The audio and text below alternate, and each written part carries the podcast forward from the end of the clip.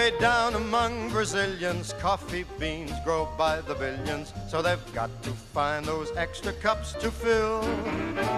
They've got an awful lot of coffee in Brazil. Daí, galera, vamos para mais um episódio do Café com Neuropsicologia. Hoje, com uma pergunta do nosso cotidiano que acho que quando é, a gente está terminando a faculdade ou logo finaliza a faculdade, vem aquela angústia, né? De e agora?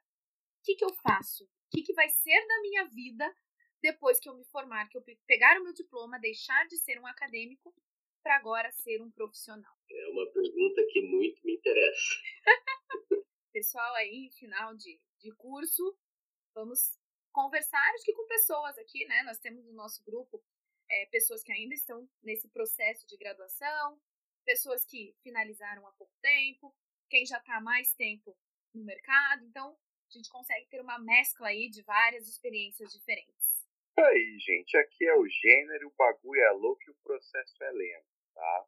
E quando eu digo lento, é, significa o seguinte, calma galera, não coloquem a carroça frente aos bois. Quando eu tava na graduação, eu achava que as coisas seriam muito simples, do tipo, é isso aí, galera me conhece, vou abrir minha clínica e os pacientes vão chegando.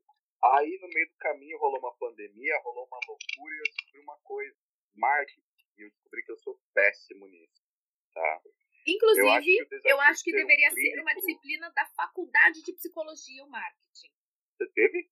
Não. Não, eu acho que deveria ser. Eu sou adepta eu à inclusão. deveria também. Embora eu tenha minhas ressalvas em relação ao, ao fazer o marketing, mas é uma coisa que eu vejo por todo lado, gente, que é a gente não espera, a gente não conta com isso, é um trabalho árduo e sim, o processo ele vem, mas ele é devagar e muitas vezes ele pode ser frustrante, tá? Olha, falando do marketing agora um pouco, aquele famoso quem não arrisca não petisca, né? Você tem que expor o seu trabalho para ser visto, sempre seja visto. Mas gente, se eu contar para vocês o quanto isso me incomoda, putz, cara, é foda você pensar que você fez cinco anos de faculdade para desempenhar uma atividade que não é da sua área laboral para você conseguir se posicionar. E o pior ainda, você acaba tirando o emprego de alguém que trabalha na área da publicidade, porque a gente não tem dinheiro, vamos ser sinceros. Para né? pagar para divulgar o trabalho. E eu vejo que assim, na psicologia, o marketing maior é o boca a boca. Mas, para você ter um marketing boca a boca, você precisa ter um público que te conheça para poder divulgar o teu trabalho. Né? E aí a gente entra no paradoxo. Como que eu vou ter quem me conheça se eu sou recém-formado, se as pessoas ainda não me conhecem, é, e como que vão divulgar meu trabalho? Né? E aí tem que recorrer a outros meios, que nem o Gênero falou. É igual aquele meme da entrevista de emprego, né? Estão contratando recém-formados com 15 anos de experiência. É tipo Exatamente. Mas, além disso, além do marketing, tem uma outra coisa que eu estou descobrindo agora, que eu já imaginava. Quando nós estamos na faculdade, temos uma pincelada sobre o trabalho clínico. Só que o trabalho de fato, como que ele vai acontecer o fluxo, como que é com o paciente, se a gente vai se sentir frustrado que a gente não está tendo desenvolvimento com o paciente ou não, o que, que é o tempo do paciente, o que, que é a minha ansiedade, isso é só na hora da labuta. E a gente vai descobrindo também que existe um mundo paralelo dentro da nossa abordagem de histórias, de achados, de beabás, que vão fazer a gente se ver muitas vezes sentado a bunda na cadeira estudando quatro horas por dia para aprender aquilo. Isso também é uma coisa que a gente não espera, sabe? A gente imagina, mas a gente não espera, porque agora é você por você mesmo. No sentido, não, você pode ter e deve fazer supervisão, claro, mas no fundo, no fundo é uma, é um compromisso pessoal de Acho que nessa linha, gênero, é um compromisso pessoal de estudo, até porque muitas vezes, quando a gente vê os casos nos livros, eles já vêm estruturados para gente. Então, já tem o raciocínio pronto, e quando você pega o teu paciente, que você precisa é pegar aqueles dados que estão soltos e costurar para poder compreender o funcionamento dele, é, seja num processo terapêutico, ou seja na avaliação, é, a coisa é muito. E, e, são coisas que a gente só tem noção realmente quando vai para a prática. E depois de algum tempo de prática, né? Porque, deixa eu ver, eu abri a minha salinha ano passado, agosto do ano passado, então em 2022, é, é isso aí, agosto do ano passado. Até eu primeiro me tocar de como é que é o processo de terapia, estudar, entender a importância do questionário, entender as diretrizes, qual parte da abordagem que eu queria ir, eu estou muito, muito apaixonado pela terapia do esquema, cara, foi um ano de autodescoberta. E como que você está fazendo, né, voltando um pouquinho na raiz dessa pergunta, para conseguir a tua demanda? Né, a pessoa não faz um ano, vai fazer um ano que você está aí com, nesse, nesse ambiente mais clínico. Você trabalha tanto com psicoterapia quanto avaliação. Isso. Olha, a minha demanda ela veio principalmente boca a boca, ela ainda é uma demanda pequena. Então eu conheci os meus primeiros pacientes de amigos de amigos e o mundo foi rodando. Isso para psicoterapia. Para avaliação vieram alguns pedidos, mas ainda não fecharam. Tá? Acho que três, quatro pedidos, mas não fecharam. Eu acho que nessa parte da demanda entra um pouco que o Gênio tinha falado do incômodo, no sentido que assim, a gente termina a graduação, a gente se depara com essa realidade que tem muito estudo ainda, que você tem que aprofundar, você vai gastar muito tempo ainda aprendendo e aprofundando das estruturas. Só que mesmo que você faça esse estudo, mesmo que você gaste muito tempo nisso, isso acaba não sendo uma garantia de que a demanda vai vir, né? Isso às vezes acaba incomodando muito no sentido, pô, eu estudei, eu vou continuar estudando, mas eu sei que se eu fizer só isso, não tem garantia nenhuma de que as coisas vão dar certo e de que a demanda vai vir, né? Resiliência, acho que é uma palavra essencial para lidar com essa situação. É, eu tava pensando numa lógica esses dias que é tipo a lógica de que parece injusto no sentido que assim o esforço muitas vezes é uma necessidade, mas não é uma garantia no sentido que sem esforço as coisas, muitas coisas dificilmente vão dar certo, mas mesmo que tenha esforço, não tem garantia de que vai dar certo. No final, não parece muito justo, mas a gente tem que é, ser realista, né? Praticamente a maior parte das terapias cognitivo-comportamentais é uma linha, a gente tem que encarar a realidade. Né? E aí, é. achei muito legal isso que o Gênero trouxe. É, de olha como que ele começou a engatinhar nesse processo na área profissional amigos de amigos. Então, é o boca a boca, né? É a gente é, indicar as pessoas que a gente conhece. É, poxa, meu amigo recém se formou, então vamos dar uma força. Sabe que alguém precisa? Indica para ele, né? Porque aí vai, esse começo ele acontece, a experiência ela vem e a demanda ela começa a crescer também. Né? Mas de alguma forma a pessoa ela precisa ser vista. E na psicologia a gente passa por um dilema porque é, é muito restrita a maneira como nós podemos divulgar o nosso trabalho, né? A maneira como a gente pode fazer esse marketing. Então a gente tem que cuidar com isso também, né? Porque não é qualquer coisa que a gente pode fazer e que vai ser aceito pelo nosso conselho, porque senão a gente está infringindo uma ética profissional. Pensando nessa questão de que tipo a demanda é algo que a gente vai ter que construir aos poucos, né? E vem com a pandemia agora teve essa questão dos processos online, né? Que querendo ou não acaba facilitando um pouco essa parte, né? Eu não sei como é que vocês estão trabalhando com online agora que as coisas estão voltando mais no presencial. Para avaliação, eu sei que está tendo todo um corre, né, para conseguir fazer a validação e normatização dos instrumentos, para ver se os resultados são fidedignos e tudo mais. Para terapia, eu vi algumas coisas sobre a terapia também ter eficiência nessa questão do online ou não, mas não vi muita coisa sobre isso.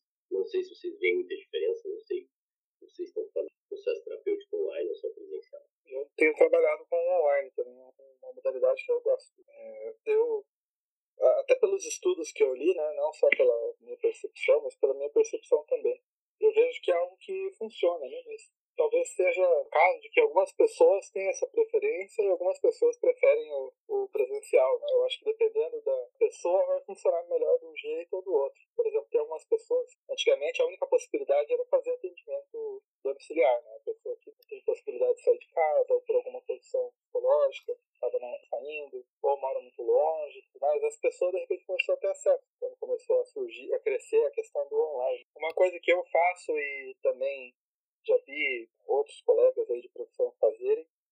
Inclusive atender, brasileiro, atender brasileiros que ou moram em estados distantes ou moram até em outro país. Né? Porque às vezes a região que a pessoa está lá, não sei, digamos que a pessoa mora ali em Tamboara, né? Não sei, lá da minha mãe, ali no noroeste do Paraná. Às vezes a pessoa mora ali não tem um psicólogo, né? Ou, de repente, tem um, só que é primo do, do não sei o quê, é o ex-namorado da, da, da, minha vizinha, que, uh, entende? A pessoa fica desconfortável, às vezes, de fazer com alguém que ela já convive, é, e prefere procurar opções, opções fora, né? Ou já fez com essa pessoa, não, não quer continuar, quer fazer com outra pessoa, ou até quer fazer com alguém lá longe que nunca vai ver na vida mesmo, que tem a pessoa mais preocupada com sigilo, né? Também já vi. Se eu escolher, não, quero pelo menos alguém com pelo menos é, dois estados de distância. Daí, daí eu, eu aceito também. Porque eu sei que eu não vou ver na rua, tudo. Então acaba se sentindo mais à vontade, né, pra, pra compartilhar. E isso acaba sendo é, um fator que, para esses casos, acaba sendo produtivo, né, pra pessoa. Isso aí lembra muito uma lógica que eu vejo o pessoal desabafando com motorista de Uber. Mesma coisa. Nunca mais vou ver esse cara pela frente. Vou desabafar aqui. A questão do sigilo, cara. O atendimento online, o sigilo, a comodidade é maravilhoso. É maravilhoso mesmo. Mas a gente tem que você... cuidar também do local em que nós atendemos. Então, para o paciente é mais confortável, ou porque, pela questão de deslocamento, né, às vezes a rotina de trabalho dificulta que ele saia no meio do dia, os horários não, não dão certo, ou até mesmo que o Gabriel falou, né, dependendo da região que vive, é, tem relação próxima, enfim. É, então, tanto do paciente ser orientado a estar num momento tranquilo, né, preferência com fone de ouvido, é, que não tenham outras pessoas no ambiente ou que as pessoas não, não escutem, para garantir essa essa privacidade dele. E nós também, muitas vezes a gente se vale da comodidade do atendimento online para trabalhar de casa e nós lembrarmos que, apesar de ser um ambiente online, não deixa de ser um setting terapêutico. Então a gente também né, tem que ter aí essa privacidade para o nosso paciente, sem pessoas perto, é, sem que é, passe esse ruído e que outra pessoa pode ouvir, nós também, preferencialmente com fone de ouvido, para garantir que os dados, nenhuma informação vai ser ouvida por uma outra pessoa que não nós terapeutas. Olha, isso é especialmente difícil ou especialmente desafiador com pacientes adolescentes, porque já ouvi relatos de falar, não, vou fazer aqui, fiz terapia online aqui de casa, falei de minha família, minha família ouviu tudo. É, eu já ouvi relatos disso também, é complicado. Principalmente da família não querer respeitar esse sigilo, nem, não é nem tantas vezes por parte do adolescente, sabe? De ficar escutando atrás da porta, eu já vi relato. É. Gente que ficou escutando atrás da porta, gente. Então, é, eu acho que é delicado. A gente tem que ter um bom contrato terapêutico com o nosso paciente, no caso de adolescentes, envolver a família e explicar a importância é, dessa privacidade para eles, para garantir que eles consigam se sentir confortáveis para a sessão para que a sessão aconteça. Eu ia entrar no assunto lá da tema terapia de compaixão, terapia ficar em processo, que é a relação terapêutica que acontece no online versus a relação terapêutica ao vivo. Questão de expressividade, questão de conexão e afeto. Né? É uma preferência minha, mas eu acho que o online não consegue proporcionar um, um ambiente tão acolhedor ou psicólogo barra terapeuta não consegue intervir de maneira eficaz quando precisa, por causa da distância. Então você tem que selecionar com muito cuidado quem é o paciente que vai ser online. Por exemplo, paciente suicida, atendimento online, sabendo que ele ainda está numa fase aguda de depressão emocional, eu contraindicaria, sabe? Eu acho que a gente tem que avaliar bem o caso antes, para entender se dá para fazer o atendimento online é, ou se tem opção de fazer presencial. Né? Essa semana até uma mãe me procurou, ela mora fora do país, e foi indicação de uma outra mãe, de um menino que eu atendo que também está fora do país. É, e ela me procurou para avaliação. E aí, quando eu fui entender a demanda, é, é um menino de seis anos, com uma hipótese diagnóstica de um TOD, e que eu conversei com ela falei, olha, com essa demanda e com essa idade, uma avaliação presencial é o, é o ideal, porque no online, a gente, primeiro, que não vai ser possível esse manejo com o paciente, porque se ele já tem uma hipótese diagnóstica de um transtorno opositor desafiador, como que eu vou manejar a situação estando um oceano de distância com ele? Né? E seis aninhos, né? primeiro que a gente tem pouca disponibilidade de ferramenta para eu aplicar no online nessa idade. Outra que eu estou competindo com Roblox, Minecraft e tudo mais. Que ele vai preferir do que estar em avaliação comigo. Então, ele estar presencial no ambiente é, clínico em que essa avaliação possa acontecer e a profissional possa fazer esse manejo é o ideal para esse caso. Né? E aí foi o que eu sugeri para ela e ela super me agradeceu. Né? Inclusive, eu me propus a procurar um profissional no país em que ela está é, para ajudar, é, de repente, nessa, nessa avaliação, porque tem que ser alguém que fale português, porque o menino é brasileiro. Então, acho que esse entendimento também é, de qual é a demanda, quem é esse meu paciente, para a gente verificar se não, realmente é possível fazer no online ou não, não é possível. Assim como se chegam demandas no consultório para a gente, a gente entender se estamos capacitados ou não para atender. Né? E fazendo um parênteses aqui, tem o quê? Umas três semanas, um mês no máximo, eu conversei com o gênero com o Gabriel de uma demanda que me chegou é, e que eu não iria poder atender.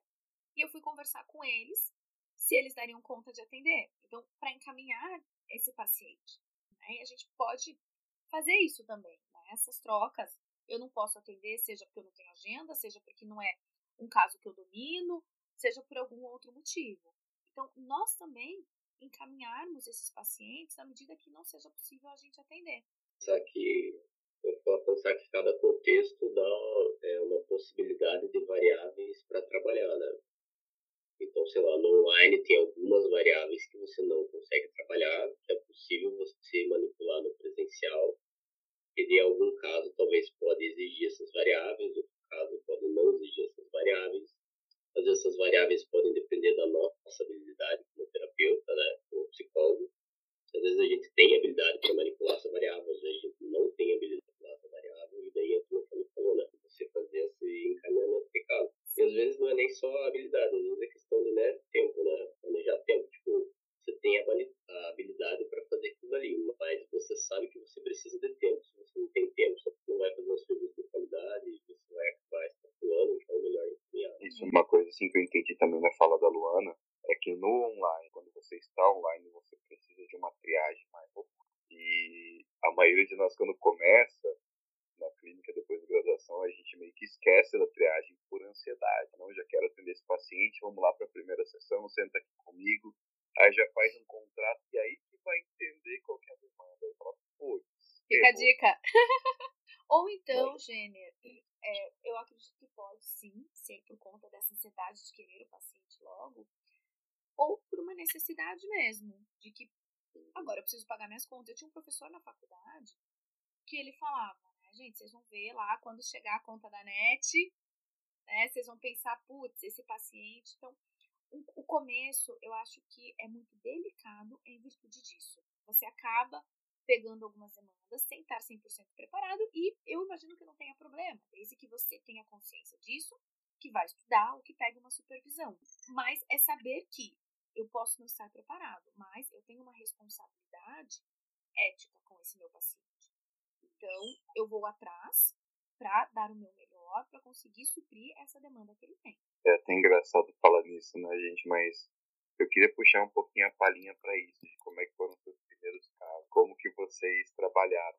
Que o meu foi, foi rolando barranco abaixo, com o caso, com o livro, com o paciente. No primeiro caso foi um paciente em crise aguda de suicídio. Foi, ó, incrível. Incrível porque foi tenso, eu me vi muito responsável, eu me vi lendo muito e eu consegui superar as adversidades para mim conseguir dar um desfecho favorável para ele. Esse, Mas esse... foi aterrorizante, fala sério. Esse é uma das demandas que eu considero mais desafiadoras.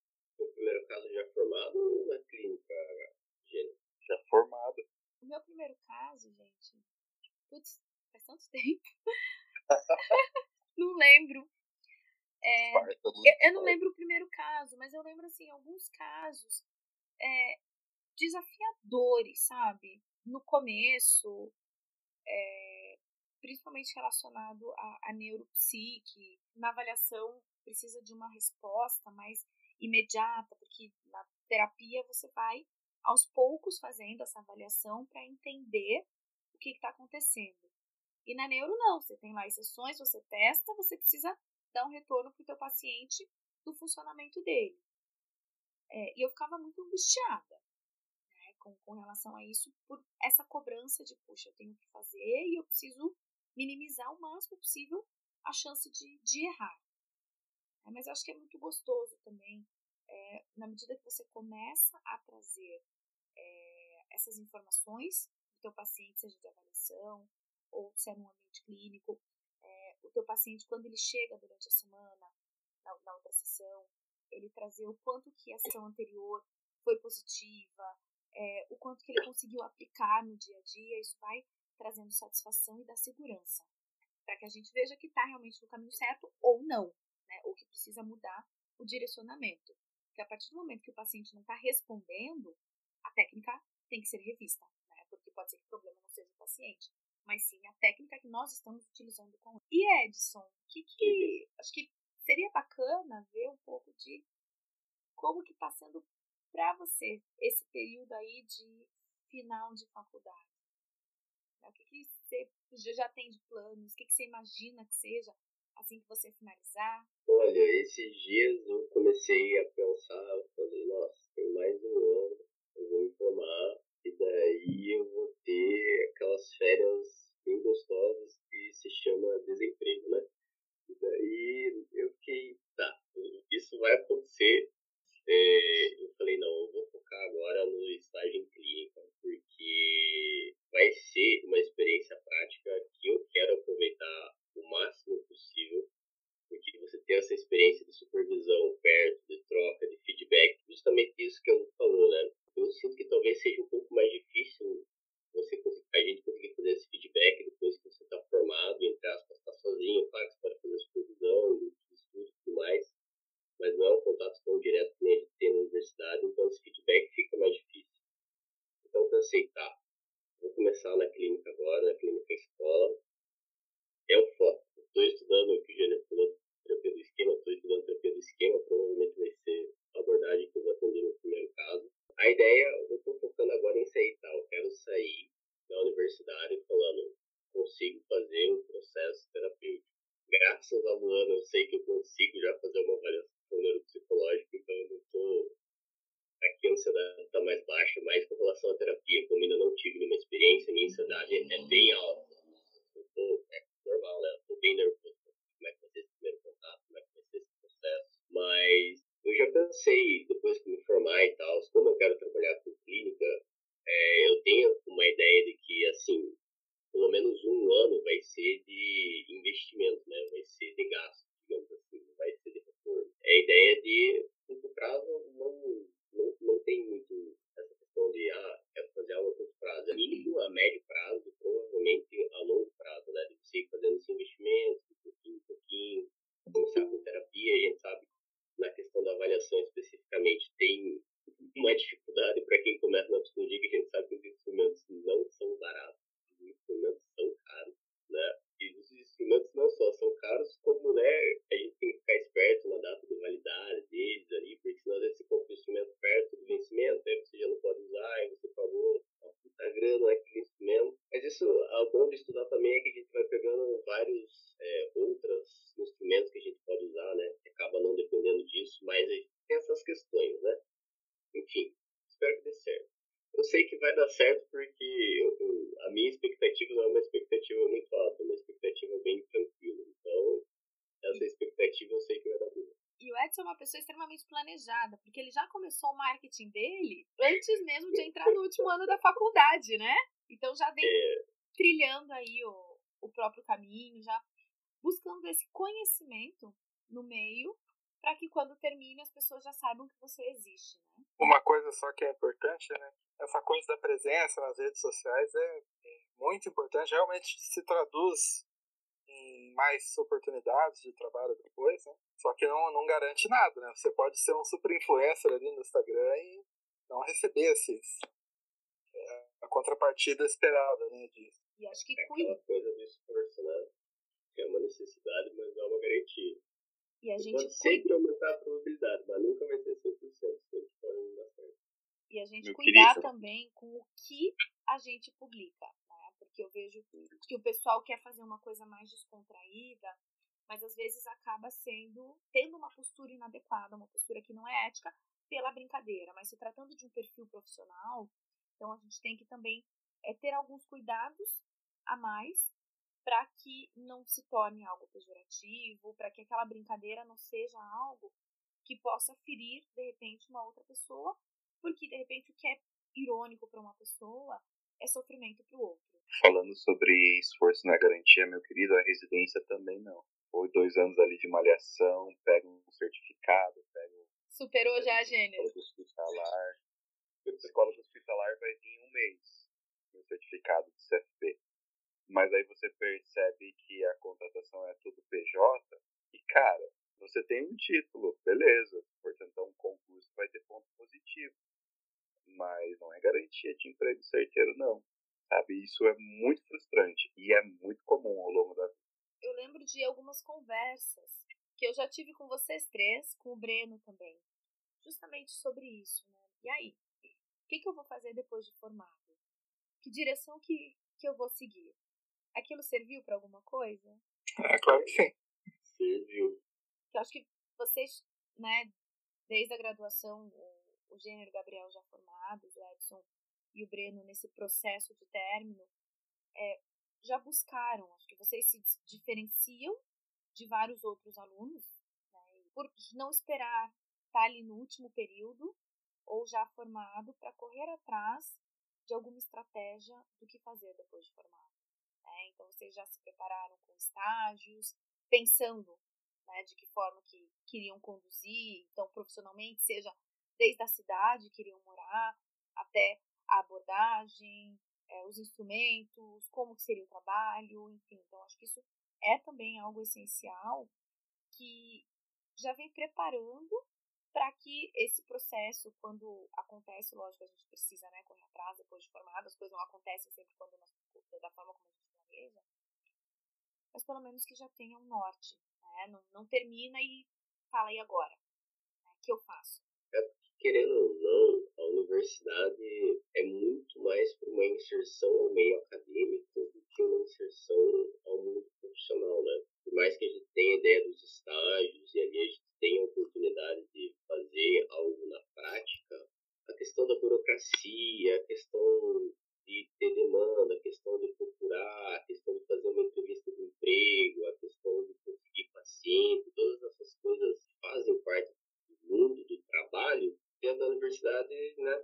A gente meio que tá ali, a gente sabe como a gente faz, sei lá, é, uma carta de intenção, projeto de mestrado, tudo mais voltado para o meio acadêmico, né? Uma carreira no meio acadêmico. Meio que eu posso dizer que talvez nós três a gente sentiu essa necessidade de estar. Se a gente quer essa outra realidade no mundo do trabalho, talvez a gente tenha que procurar fora, né? Da universidade, não ficar só na universidade. Nesse sentido, a Lola foi uma salva-vidas, né? Oh, obrigado. Porta sempre aberta, vocês sabem. e como que vocês estão sentindo essa demanda? Gênero e Gabriel, que estão aí, o, Gabi um pouquinho mais tempo, porque o Gênero se dedicou primeiro à residência, né? E o Gabi, terminando a graduação, já, já foi para a clínica. Mas como que vocês têm sentido é, essa demanda? O que, que vocês têm ainda de dificuldade? O que, que já conseguiram superar? Olha, gente, eu acho que eu ainda estou no começo, eu ainda sinto uma dificuldade em, em definir esse nicho, mais uma questão pessoal de escolha, como pensar esse marketing para isso e como pôr a rede para funcionar, a rede de colegas para funcionar, sabe? Isso são coisas que, tipo, você veja, assim, é difícil você ter colegas ou amigos que vão trabalhar em indicações constantes. achar essa galera certa, que vai ter uma troca legal, que vai ter uma troca de conhecimento, uma troca de serviços, indicação, para que comece mesmo a rodar. E a questão do nicho é um problema para mim, porque eu sou indeciso em relação ao nicho, sabe? Ah, vou trabalhar com idoso, beleza. Mas não sinto confiança, sabe, em ficar nisso. Não sinto confiança em, em trabalhar nesse, em trabalhar em marketing nesse sentido. Então é, é leva engatinhar ainda, sabe? Comigo eu percebo que a demanda varia bastante, né? É uma coisa que não é completamente previsível. É, várias vezes ali depois de formado eu tive aquela sensação de nossa, agora começou a decolar. É, agora vai, agora tá bom. Mas daí termina aquela onda ali, daí fica aquela sala vazia, e daí de repente começa a aparecer mais gente, daí o pessoal vai embora. Eu, eu trabalho em duas cidades, né, em Guarapuava e Curitiba. E muitas vezes Curitiba esteve muito melhor, ou às vezes ficou parelho. No momento, Guarapuava está muito melhor para mim. É, mas eu sei que daqui, daqui seis meses pode estar tudo diferente, né? Então é importante não, é, não olhar apenas a situação do momento, né? E fazendo aquelas coisas é, que você não deixa de fazer mesmo quando tá, tá, está bem, né? não deixar para fazer só quando você está, está lá embaixo, porque você sabe que. Você não deixar para divulgar só quando você não tem paciente, né? Você tem uma constância ali de estudos, de buscar melhorar, de divulgação, até para tentar contornar um pouco essa questão do quanto, quanto tem esse ciclo, né? Até ainda mais para quando em casos que nos casos que são os nossos, né? Que a gente trabalha com avaliação. Porque a avaliação ela tem um ciclo que é menor do que a psicoterapia. Né? Em terapia, às vezes o paciente fica anos ali com você, mas a avaliação é apenas alguns meses no máximo e daí tchau e tem que achar outro para colocar no lugar. Né? É interessante que isso não é uma coisa só de quem está começando, né?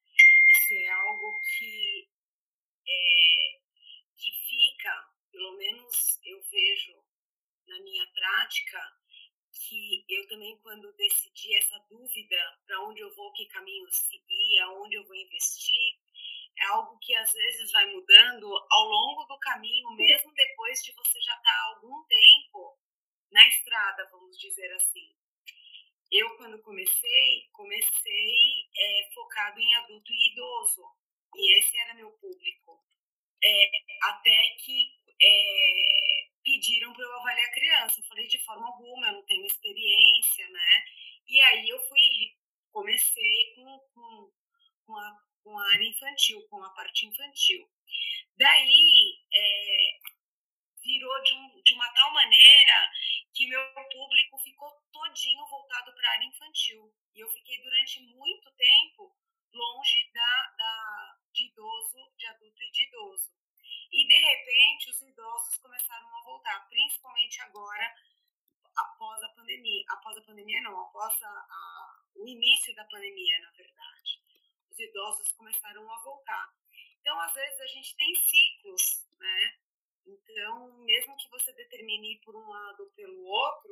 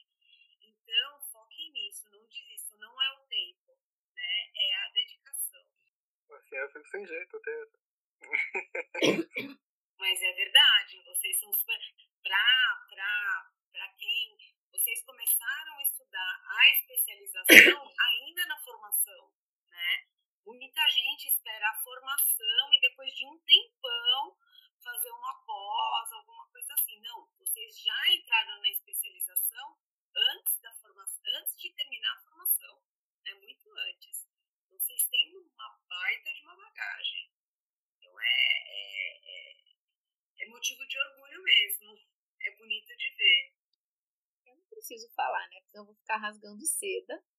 E vocês sabem o quanto que, que eu admiro vocês, o quanto que eu me orgulho de vocês, tanto que de relações de faculdade nos tornamos a cara do gênero. É, entraram para minha vida, né? considero vocês como amigos, porque realmente vocês estão na vida. É, e eu acho que tem uma característica que falta em muita gente, e vocês têm, que é comprometimento, dedicação e humildade, além de visão crítica. É, a gente tem vários históricos de discussões, seja dentro da clínica, seja na universidade, seja na casa um do outro tomando um vinho, seja num barzinho tomando uma cerveja, é, seja nos, no, nas conversas de WhatsApp, em que a gente consegue falar desde assuntos mais banais do dia a dia até de maiores complexidades, mas sempre com, com uma troca, com uma análise, com, com aquela dúvida de eu quero entender mais, né? Porque vocês não se contentam em fazer pouco. É, vocês querem fazer e querem fazer bem aquilo que vocês fazem com qualidade, porque vocês têm esse senso de responsabilidade, esse compromisso com o outro. Então, isso acho que é uma característica, é uma virtude, que são poucas as pessoas que têm. Que esse reconhecimento profissional, essa demanda, ela é consequência desse trabalho na medida em que as pessoas, sejam pacientes ou sejam profissionais, tenham contato com o trabalho de vocês e eles vão é, percebendo esse compromisso e os encaminhamentos eles vêm. Tanto que eu encaminho gente pra vocês, né? Ah, mas o que a gente aprendeu foi porque principalmente você ensinou, né, Lu? Não, não, foi compromisso. Mas ela podia, ela podia falar o quanto, também. ela podia falar o quanto ela quisesse. Se vocês não fossem dedicados, esforçados, vocês não teriam é, empenhado, né? Vocês não teriam o, o, este reconhecimento, com certeza. Exato. Então é mérito de vocês também. Exato. Eu fui o um meio, mas quem quis seguir por esse caminho foi vocês. É, então é, é de vocês. Aí o gênio fica todo envergonhado, né? Vocês têm que ser orgulhosos. Cara, eu tava, eu tava lembrando das coisas. O Gabriel, a gente foi pra um abatedouro, cara, pegar cérebro de boi pra pôr no laboratório, cara. Ai, meu Deus do céu. Eu não dá nada de colega nenhum fazer essas loucuras assim, sabe? Tamo no carro, fomos pra estradinha de chão e achamos a batedora lá. é, é, mas também só fomos porque o porque... iniciou o caminho, né? Mas, mas acho que não é isso. Veja, quantas pessoas poderiam estar lá junto com vocês, ou que o Plínio propôs isso, e vocês estavam lá. Vocês assumiram esse desafio e foram. Eu acho que é isso que faz a diferença em vocês, sabe? Vocês não têm medo de arriscar, vocês vão, pegam, fazem acontecer, por mais doida que seja a ideia. Quantas conversas doidas a gente já não teve, o Plínio teve, vocês entre vocês tiveram. É, então, é aquela coisa, meu, putz, é loucura, é loucura, mas dá para fazer? Dá. Então, bora. Acho que é isso que falta, esse engajamento, esse brilho nos olhos das pessoas de fazer alguma coisa diferente, de contribuir de alguma maneira. Isso é uma coisa que é, é do ser humano, é, é de cada um. Não é algo que se aprende. Uma coisa que na graduação acho que foi muito importante, né? Que são valores que a gente pegou do, dos mestres aí, né? Mas acho que a gente pode desenvolver é, de uma forma que ajudou a gente. E certamente as pessoas que nutrem dessa ideia também, né? É que é com pequenos passos, né, que você vai avançando. Tem que tomar muito cuidado, né, para não cair nas armadilhas cognitivas, né? Você achar que, por exemplo, você lê um livro achar que é especialista, você lê um artigo achar que entendeu tudo, ver um, uma coisa que influencia a outra e achar que aquilo explica tudo, ou que a teoria que você tem é suficiente, né? Nunca é suficiente, né? A gente não sabe, na verdade, né? Toda a história, todos os processos, né? A gente tem que ir juntando as pecinhas aos poucos, né? Na dúvida é melhor achar que tem menos pecinhas que necessário do que achar que tem mais. e como é que foi para você, Tami, o processo aí? Você queria trabalhar com o público, daí não deu certo, daí veio outro, não sei qual que tá agora, se é, você conseguiu crescer de novo na área do, do, do atendimento a idosos, ou se tá mais com criança ainda? No começo foi bem é, foi bem difícil, né? Causa insegurança, todo começo, independente do tempo que você tem, né? Todo começo, toda mudança diária é um começo, né? Então, eu fiquei bastante insegura, porque criança tem mais detalhes, você tem que estudar mais o desenvolvimento, é muito diferente, né? O processo. Mas depois, é, acabei ficando só com criança e não é, perdi um pouco a mão de idoso. Agora, voltando depois que teve a pandemia, com, com a pandemia, e veio, começou essa demanda de novo, então ampliou, né? Então, é, estou com mais idosos do que criança, mas agora está bem equilibrado, inclusive. Né? Não sinto mais a insegurança que eu tinha é, do começo, lógico, mesmo sendo uma retomada, mas é muito diferente. O olhar é diferente, completamente diferente, né? Então tem que tomar às vezes bastante cuidado. É como se eu tivesse que me atualizar é, cada vez que eu faço um relatório, que eu faço uma avaliação, é como se eu tivesse que ficar focada naquilo, né? Porque não é tão automático fazer com criança e com idoso. Com idoso. Parte dos instrumentos são os mesmos, né? Mas o olhar é completamente diferente, a análise é completamente diferente, né? É, mas é muito legal. É, é, se, eu for, se for me dizer assim, qual é a sua preferência? Não tenho preferência, eu gosto de tudo. Tudo dentro da. Por isso que eu não consigo nem determinar, só ficar aqui ou só ficar lá. Eu gosto de tudo, de tudo, né? Lógico que os relatórios infantis dão um pouco mais de trabalho, demanda muito mais, muito mais, mas é, o prognóstico é muito mais é, legal, assim, né? Mais interessante, porque a criança está em desenvolvimento.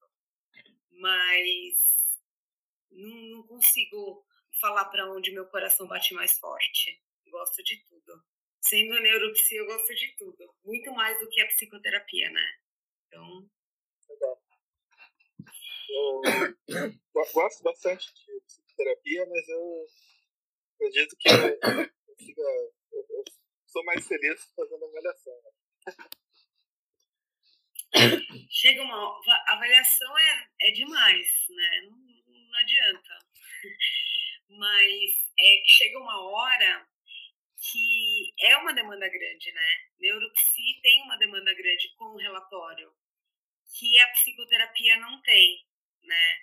Então, às vezes, é, a gente gosta de ir, mas chega uma hora que é super difícil viver só de neuropsi também, né? Porque é mais é delicioso, né, Luana? Nem fale. Sou suspeita também em falar, né?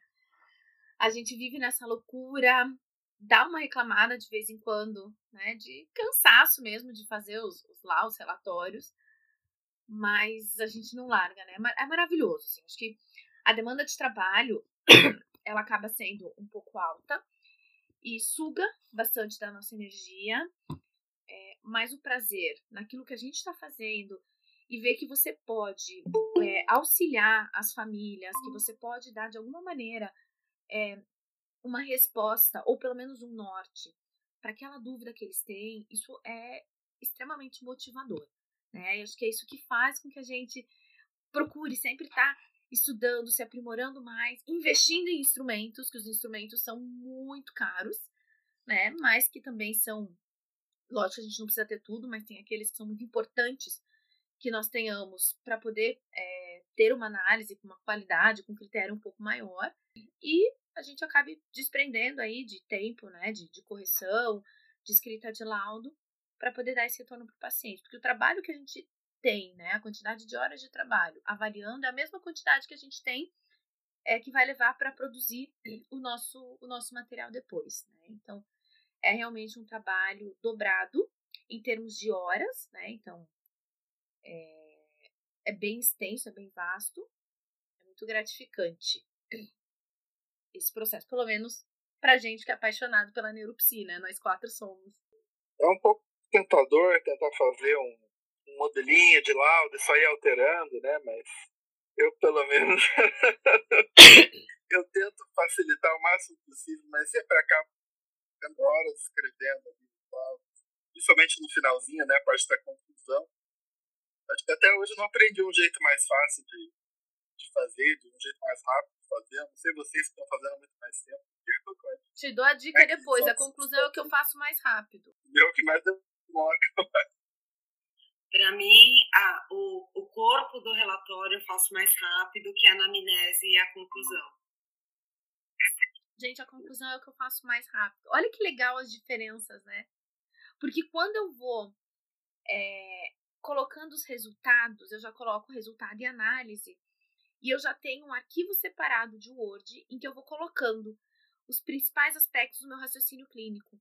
Então, quando eu vou fazer a conclusão, eu já tenho esses dados lá e eu só vou escrever, articulando tudo aquilo que eu já fiz a análise. Eu já tenho os resultados, eu já fiz a análise.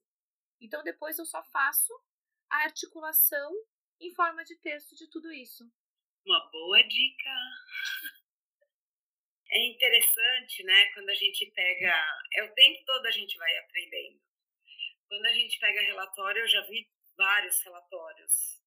É, não tem um relatório que é igual ao outro, das pessoas, né, entre os neuropsicólogos. Cada um estrutura de um jeito diferente, né, cada um. Ele é muito personalizado, né? E às vezes até o nosso próprio relatório, o meu relatório de idoso é diferente do relatório infantil né? É, tem a mesma estrutura, a mesma base e tudo mais, mas é, é diferente.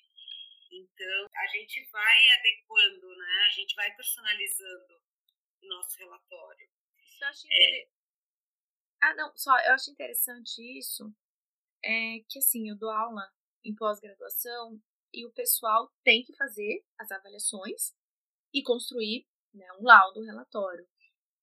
E eles vêm com essa angústia de, putz, eu, né, cadê o modelo? Eu preciso do modelo.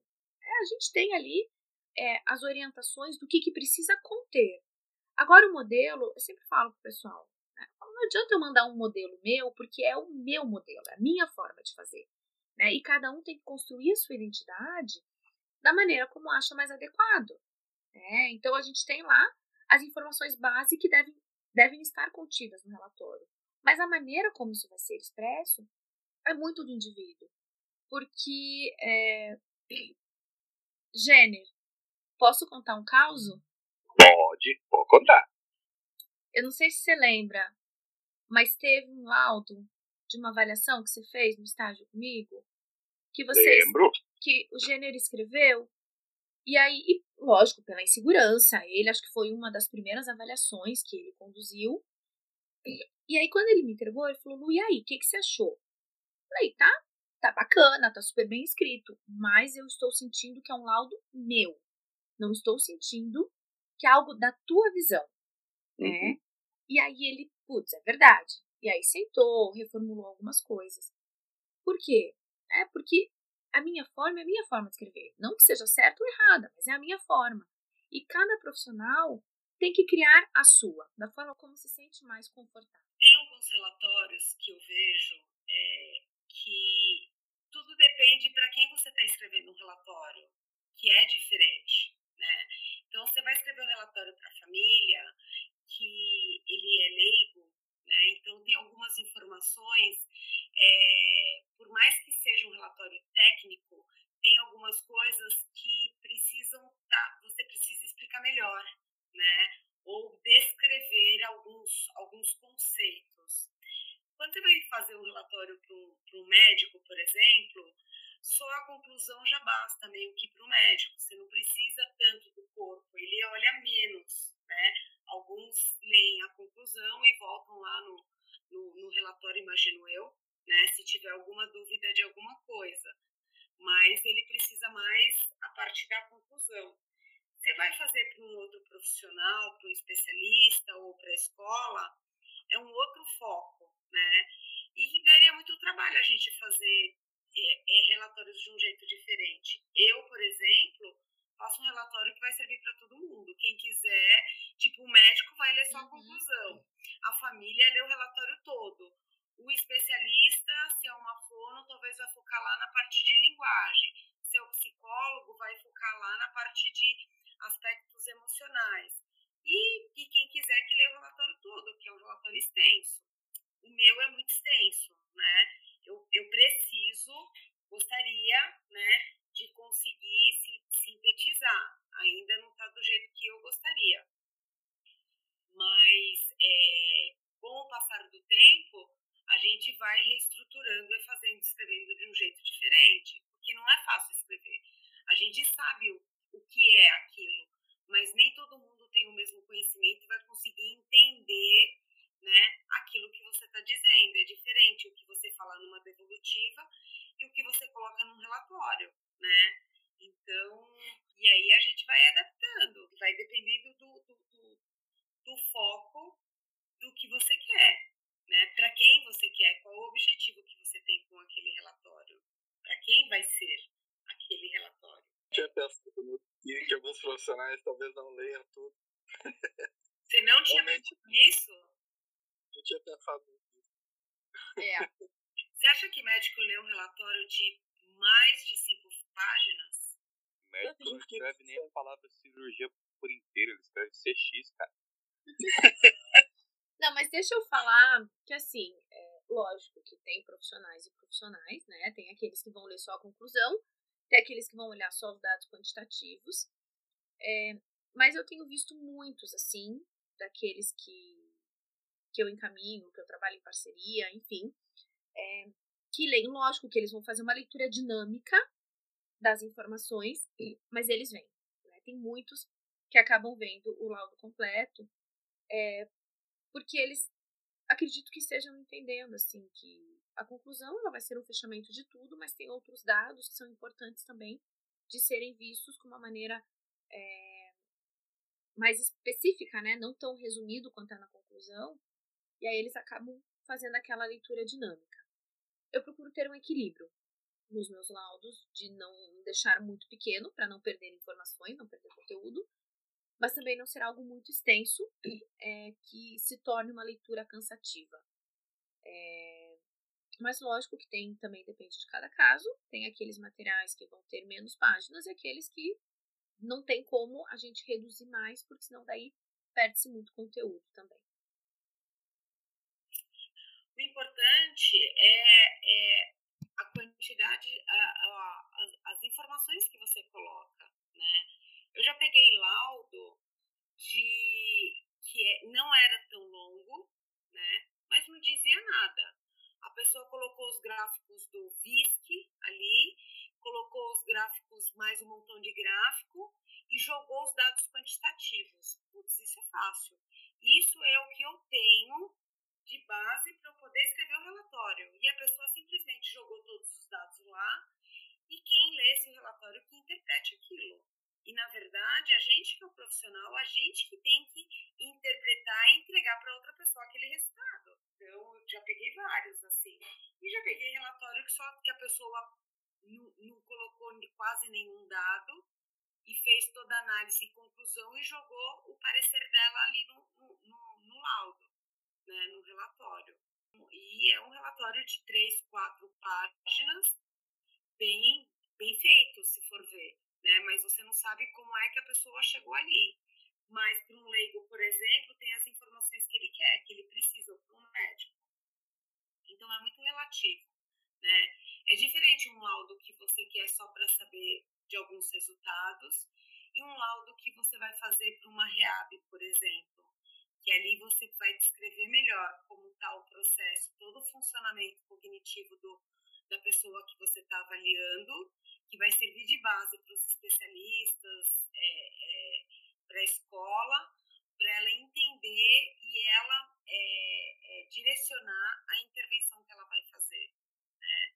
Então, é bem diferente. O relatório que você faz para a REAB é um relatório um pouco mais extenso, que tem alguns exemplos, né, explicando resultados quantitativos e qualitativos, sua visão qualitativa.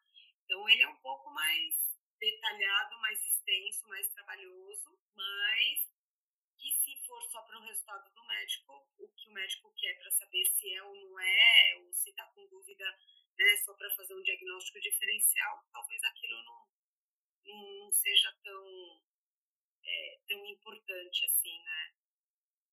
E dá trabalho fazer, né? Nosso relatório é um relatório que dá muito trabalho. Eu acho que o que a gente tem que focar é quem mais vai se beneficiar desse material? Que é a família. Né? É o paciente ou é a família.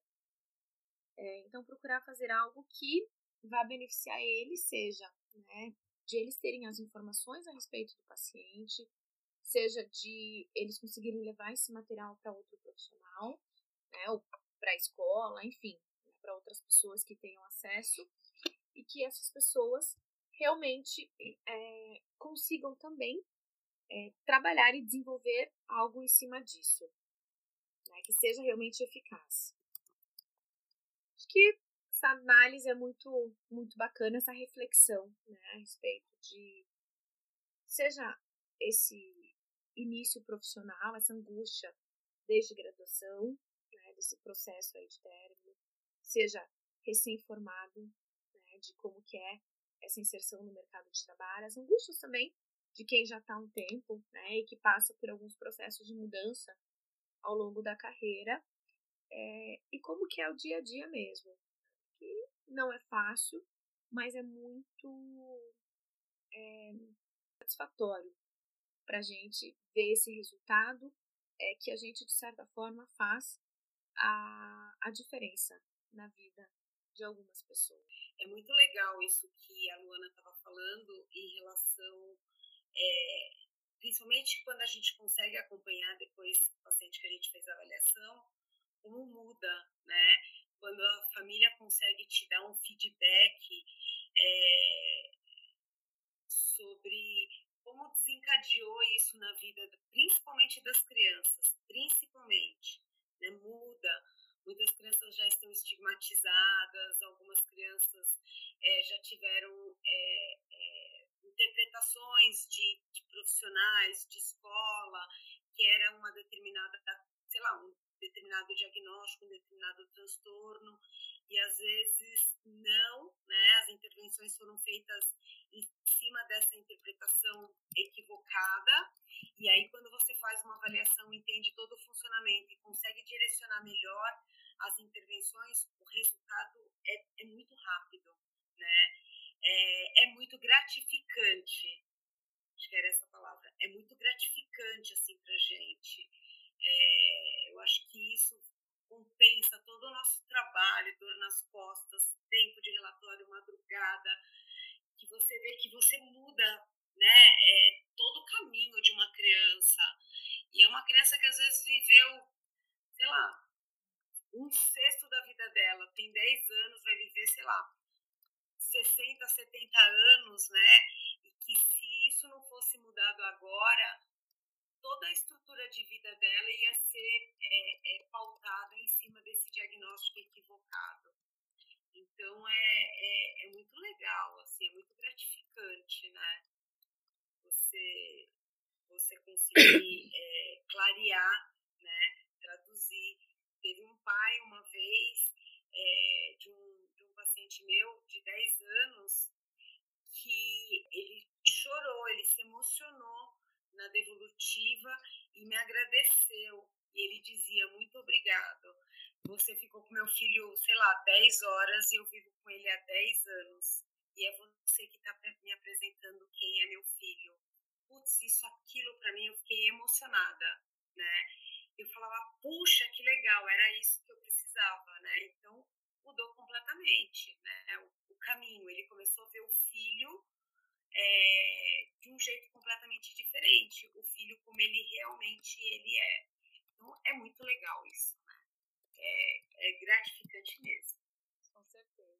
Que a, a gente vai fazer a, a psicologia por um propósito, né? que é o propósito, essa questão já de uma empatia mais desenvolvida e de querer, de certa forma, fazer a diferença na vida de outra pessoa.